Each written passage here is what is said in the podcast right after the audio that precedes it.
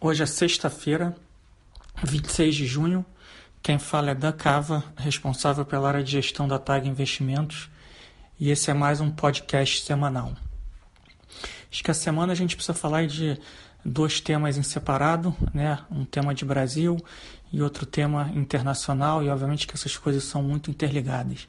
Semana foi uma semana de mais volatilidade nos mercados e de alguma realização de lucro de, de queda das bolsas, de alta do dólar e de inclinação da curva de juros, né? a parte longa abrindo juros mais do que a parte curta. Acho que no Brasil a, grande novidade da semana foi é, a aprovação no Senado do marco do saneamento que era uma legislação que, que vinha é, se arrastando para ser aprovada pelo Congresso já há muitos anos. É, foi um, uma votação muito positiva para o país, espera-se aí 700 a 800 bilhões de reais de investimentos ao longo dos próximos 10 anos.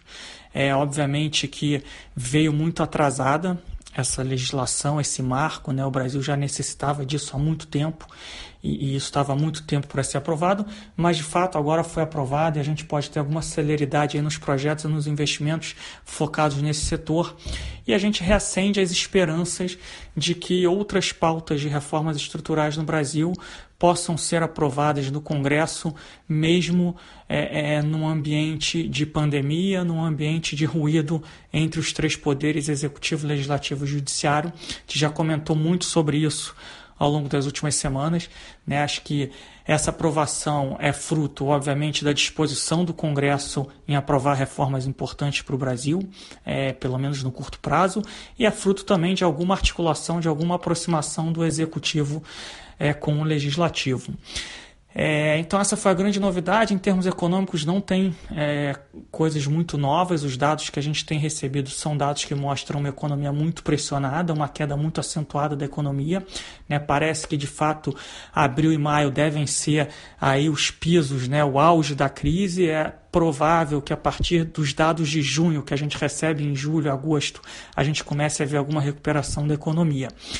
É, em termos de mercado, a gente viu alguma realização de lucro na bolsa, né? a gente tem visto uma dispersão muito grande entre, entre setores e entre ações, né? e é por isso que a gente segue confiante que a nossa seleção de gestores de renda variável eles vão ser capazes de outperformar a bolsa.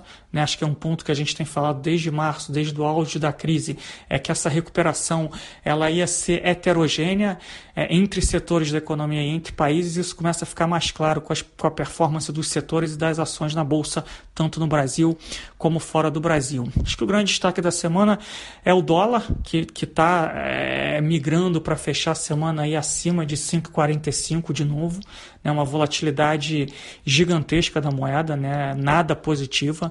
Né, uma moeda com volatilidade alta é muito ruim é, para a economia, para a economia real, para o empresário. Mas de fato a gente já comentou sobre isso. Taxa de juros muito baixa no Brasil, você tem incentivo para diversificar seu portfólio, né? Você ainda não tem uma atração muito grande de, de, de capitais, tanto para investimento de curto como de médio prazo, enquanto você não tem crescimento, você não tem mais o carrego do mercado de juros.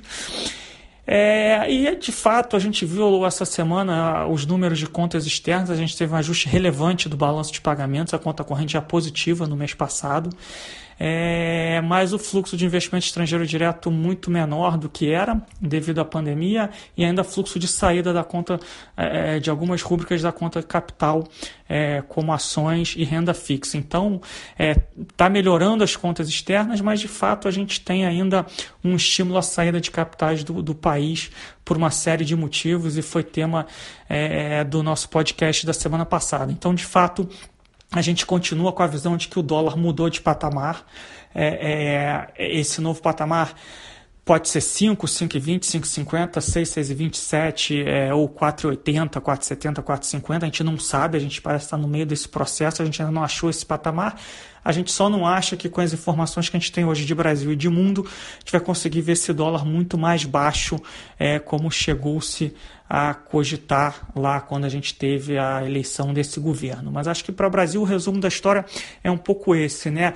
É um avanço positivo do lado político, do lado de reformas, né? Vamos ver agora se a gente tem um encaminhamento de outras reformas. É, a gente ainda tem um ruído em relação a outras questões, né, como, é, como vai ser o, entre aspas, é, o pacote fiscal, né, o Corona Voucher, que tem ajudado aí a sociedade a atravessar essa crise de uma maneira um pouco mais suave, né, se vão ser mais duas parcelas de 600 reais, se vão ser mais 1.200 reais em três parcelas, a gente ainda tem um ruído em relação a essa história. A gente tem que tomar cuidado para isso não virar é, é, um, um, um, programa é, que dure para sempre, porque é, o país não aguenta isso, as contas fiscais do país é, não aguentam esse tipo de programa, de mais um programa social. É, e um papo é, é, nos bastidores, eventualmente, de você mudar o teto dos gastos, é, que tem sido uma âncora fiscal importantíssima para o Brasil nos últimos dois, três, quatro anos.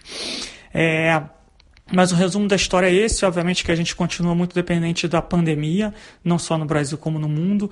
Aqui no Brasil a situação ainda é muito incerta, muito delicada. Né? A gente tem visto aí é, é, grandes capitais como Rio e São Paulo é, conseguindo adotar as fases do retorno, é, enquanto outras capitais que, que já retornaram há mais tempo estão tendo algumas dificuldades com a volta dos casos, como é o caso de Belo Horizonte, alguns estados do Sul, é, e outras regiões do país que ainda não saíram é, da primeira onda onda, digamos assim, de contágio, estão ainda numa primeira onda estendida. Então a gente ainda está muito à mercê dessa situação, a situação ainda é incerta, e de fato, enquanto a gente não tiver é, uma vacina é, é, ou um protocolo de tratamento que de fato cure a situação é, de uma vez por todas, a gente vai ter que viver num ambiente de uma incerteza maior. O que obviamente afeta a recuperação econômica, o país e, consequentemente, o preço dos ativos. É, entrando no cenário global, também não temos grandes novidades. A gente é, viu, é, está vendo uma recuperação relativamente vigorosa dos dados de Ásia barra China, Europa e agora Estados Unidos. Né? Acho que é importante a gente reforçar aqui a primeira fase dessa recuperação ela tem sido em formato de via e, e, a gente é um pouco cético em relação a isso. Né? A gente, de novo, a gente acha que a recuperação ela vai ser muito heterogênea entre setores da economia e entre países e regiões. No primeiro momento, a gente tem a impressão que a recuperação é em V e ela é em V de forma homogênea né, pelas características dessa crise. É uma crise que, que ficou com uma demanda reprimida dali dois a três meses em alguns lugares, as pessoas em casa. Quando você começa a liberar, é natural que as pessoas voltem a sair na rua, é, queiram consumir, queiram ir no restaurante, queiram fazer é, é as coisas que faziam antigamente e você tem essa recuperação mais expressiva. Uma vez passada essa fase inicial, é, infelizmente o cenário vai se mostrar um pouco mais desafiador principalmente porque é, você vai começar a ter menos impacto do pacote dos bancos centrais, menos impacto dos pacotes fiscais, você pode ter uma perda é, de renda mais permanente do que transitória, né, se o desemprego não começar a retomar. E o que a gente está vendo acontecer, que é o que de fato afetou o mercado ao longo dos últimos dias, foi uma segunda onda de contágio, principalmente em alguns estados americanos, que a gente já tinha comentado aqui, a gente já tinha alertado aqui na semana passada, como o estado do Texas, estado da Flórida é, e, e alguns outros estados americanos. De novo, o número de casos tem aumentado muito. É, em algumas regiões específicas, a ocupação de leitos de UTI começou a bater na capacidade, principalmente na região de Houston, no Texas. É, a, a Flórida não divulga esses dados, né? só que eles estão tendo o número de hoje, por exemplo, foram 9 mil novos casos de contágio. A gente não tem os números de utilização hospitalar, de leitos de UTI. Né? Só para vocês terem uma ideia, a Flórida tem um terço da população da Itália e esses 9 mil casos no dia é um número maior do que no auge da pandemia na Itália. É, tudo bem, tem uma questão de testagem aí, pode ser que os Estados Unidos estejam testando muito mais, etc.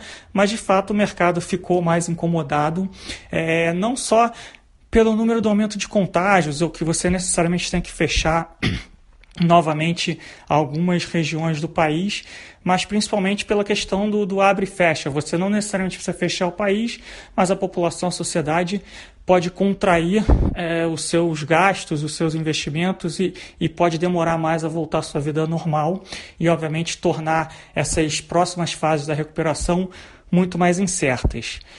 Então, resumidamente, a palavra cautela continua sendo uh, o nosso principal mote, né? de novo, tentando medir é, é, cenário base, em torno do cenário base, vis-à-vis o que está precificado no mercado. A gente tinha um viés levemente mais negativo na semana passada, está encerrando a semana com preços de mercado um pouco mais ajustados, mas, de fato, se a gente não tiver uma visibilidade de que, principalmente Estados Unidos, vão conseguir controlar a pandemia de uma maneira mais permanente, a gente ainda pode ter um viés mais negativo nos próximos dias. Então, de novo, uma vez mais, infelizmente, a gente encerra uma semana e inicia outra semana com a pandemia sendo é, o principal aspecto a ser monitorado. Era isso, uma boa semana a todos, um bom final de semana e descansem.